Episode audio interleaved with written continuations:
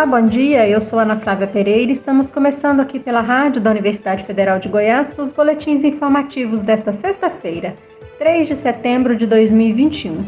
Nossa programação você pode acompanhar nos 870m, pelo site radio.ufg.br e pelo aplicativo MinUFG. Os boletins informativos da Rádio Universitária você encontra disponível também em formato de podcast nas principais plataformas digitais.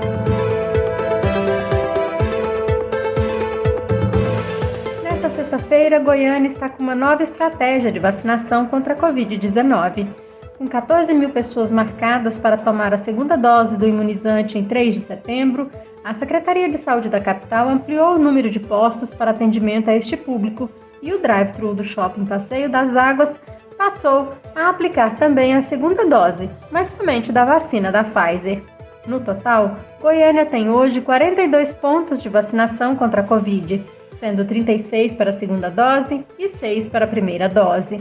Para saber todos os locais de vacinação contra a Covid-19 em Goiânia, basta acessar o site da Prefeitura da cidade. Aparecida de Goiânia, para ampliar a cobertura vacinal contra a Covid-19, a Prefeitura realiza nesta sexta e sábado, dias 3 e 4 de setembro, a terceira edição do mutirão de vacinação. Ao todo, são 21 pontos de vacinação, sendo 20 por agendamento e o drive-thru da cidade administrativa, sem necessidade de marcação prévia. As 3.620 vagas para agendamento foram disponibilizadas ontem às 5 horas da tarde pelo aplicativo Saúde Aparecida. A aplicação da segunda dose também será realizada nos dois dias do mutirão. Neste caso, não é preciso de agendamento. A imunização é realizada sempre obedecendo a data prevista no cartão de vacinação, em oito pontos: no drive-thru do Aparecida Shopping e no drive-thru do Centro de Especialidades, na Central de Imunização e nas UBSs do Jardim Olímpico, Bairro Cardoso, Veiga Jardim, Andrade Reis e Jardim Florença. Boletim epidemiológico semanal, divulgado na última quarta-feira, 1 de setembro, a Organização Mundial da Saúde, OMS, fez um alerta sobre a circulação de uma nova variante do coronavírus, rastreada inicialmente na Colômbia. Segundo a entidade, a mutação B1621, depois chamada de MU, passou à classificação de variante de interesse por seu potencial viral. O documento da OMS aponta que a variante MU apresenta mutações que indicam possibilidade de escapar do sistema imunológico. Em agosto, 39 países já haviam relatado casos da variante, que tem presença maior em países sul-americanos. A incidência da MU apresentou crescimento na Colômbia e no Equador. Apesar do alerta, segundo a OMS, são necessários mais estudos para compreender as características clínicas da variante que surgiu primeiro na Colômbia. Até o final da noite de hoje, o Supremo Tribunal Federal, STF, deve encerrar a votação da ação que pede a reabertura das inscrições ao Enem 2021 e o fim da exigência de justificativa de ausência ao Enem 2020 para ter direito à nova isenção no exame deste ano. Vamos acompanhar as informações na reportagem a seguir. Os ministros do Supremo Tribunal Federal começaram a votar pelo plenário virtual a volta das inscrições do Enem 2021 sem custo aos estudantes ausentes na edição do ano passado. O relator da ação, o ministro Dias Toffoli, votou para suspender a exigência de justificativa da falta, para que os alunos não precisem pagar a taxa de inscrição do Enem. Em sua decisão, Toffoli argumentou que não há como se exigir provas do que não pode ser documentalmente comprovado e citou a gravidade da pandemia. Pelas regras do Ministério da Educação, os candidatos que não apresentaram justificativa no prazo por estarem com sintomas da Covid-19 ou por outros motivos perderam o direito à gratuidade na inscrição do Enem 2021. A ação, que contesta o fim da isenção, foi proposta por nove partidos, como o PT, PDT e o PSOL, e quatro entidades ligadas às instituições de ensino, como a União Nacional dos Estudantes e a EducaAfro, que é um serviço de voluntários que promove a inclusão de negros, pobres que estudam em universidades públicas e particulares em bolsas de estudo. Todos argumentam que candidatos que não compareceram ao exame estavam respeitando as recomendações sanitárias da pandemia ou tiveram contato com alguém contaminado e estão sendo prejudicados.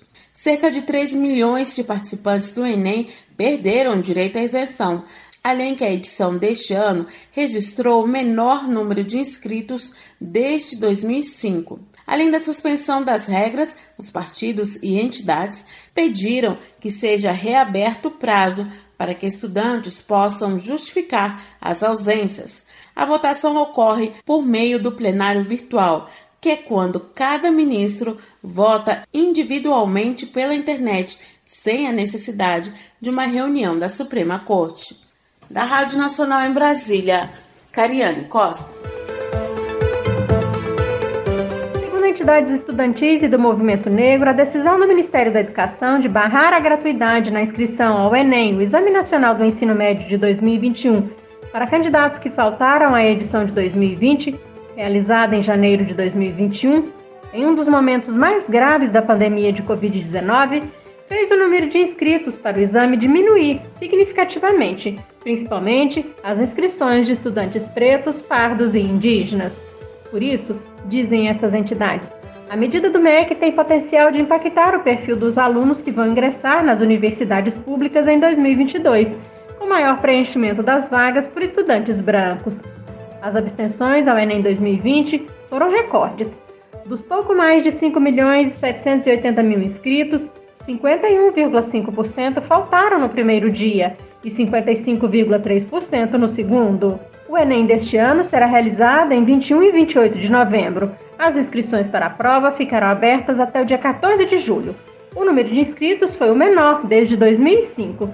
3.109.762 candidatos inscritos para fazer a prova impressa do Enem 2021. Em relação à edição de 2020, o número de inscritos este ano é 46,2% menor. Entre estudantes com inscrição gratuita automática, Estudantes de escolas públicas ou bolsistas da rede privada, a queda foi de 20,8% nas inscrições, o que representa 239.577 inscritos a menos em relação à edição de 2020 do Enem.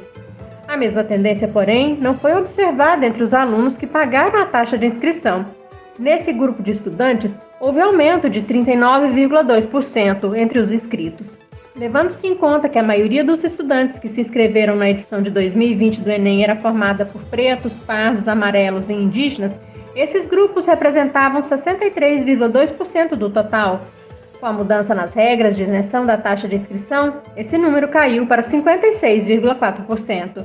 Já a quantidade de brancos inscritos pulou de 34,7% em 2020 para 41,5% em 2021. O motivo para essa alteração nos percentuais de inscritos, segundo os especialistas, está na crise econômica causada pela pandemia e especialmente na decisão do MEC de barrar a inscrição de quem faltou ao Enem de 2020.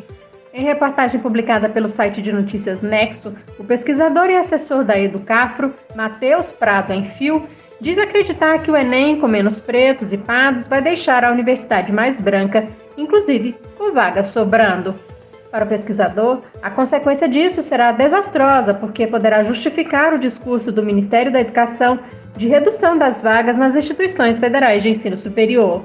Relembrando que no último mês de agosto, o ministro Milton Ribeiro afirmou em entrevista à TV Brasil que, abre aspas, a universidade deveria, na verdade, ser para poucos, nesse sentido de ser útil à sociedade, fecha aspas. E o assessor da Educafro lembra ainda que o governo já vinha reclamando de falta de recursos para a realização do Enem e a redução de alunos inscritos torna a prova mais barata, o que reduz os conflitos da pasta da educação com o ministro da Economia, Paulo Guedes. Para Matheus, a ação movida pela Educafro ao lado de outras entidades e partidos políticos no Supremo, caso consiga êxito, não vai fazer com que o Enem volte a ter mais de 5 milhões de inscritos, como em 2020 mas poderá trazer de volta de 500 mil a 1 milhão e 200 alunos que foram barrados pelo MEC. 300 mil estudantes da Rede Pública Estadual de São Paulo irão receber um auxílio anual de até mil reais como medida para conter a evasão escolar. Chamado de programa Bolsa do Povo Educação, a ação é destinada aos estudantes mais vulneráveis, prioritariamente do ensino médio da rede estadual. Mas além do ensino médio, estudantes regularmente matriculados no nono ano do ensino fundamental da rede estadual de ensino também podem participar. Todos os interessados devem estar inscritos no Cadastro Único, o CadÚnico. O programa foi criado pelo governo de São Paulo para auxiliar as famílias a superarem os desafios educacionais e financeiros provocados pela Covid-19. Por meio do novo benefício, o governo paulista pretende manter os jovens do ensino médio na escola, estimulando a participação nas atividades e, consequentemente, melhorando a aprendizagem. Os pagamentos serão feitos proporcionalmente ao ano letivo e estão condicionados à frequência escolar mínima de 80%, a dedicação de duas a três horas de estudos pelo aplicativo Centro de Mídias São Paulo e a participação nas avaliações de aprendizagem. Os estudantes da terceira série do ensino médio devem ainda realizar atividades preparatórias para o Enem. Dados da Secretaria de Educação de São Paulo indicam que há 3 milhões e meio de estudantes matriculados na rede estadual de ensino, com cerca de 770 mil em situação de pobreza ou extrema pobreza, sendo 267 mil em vulnerabilidade.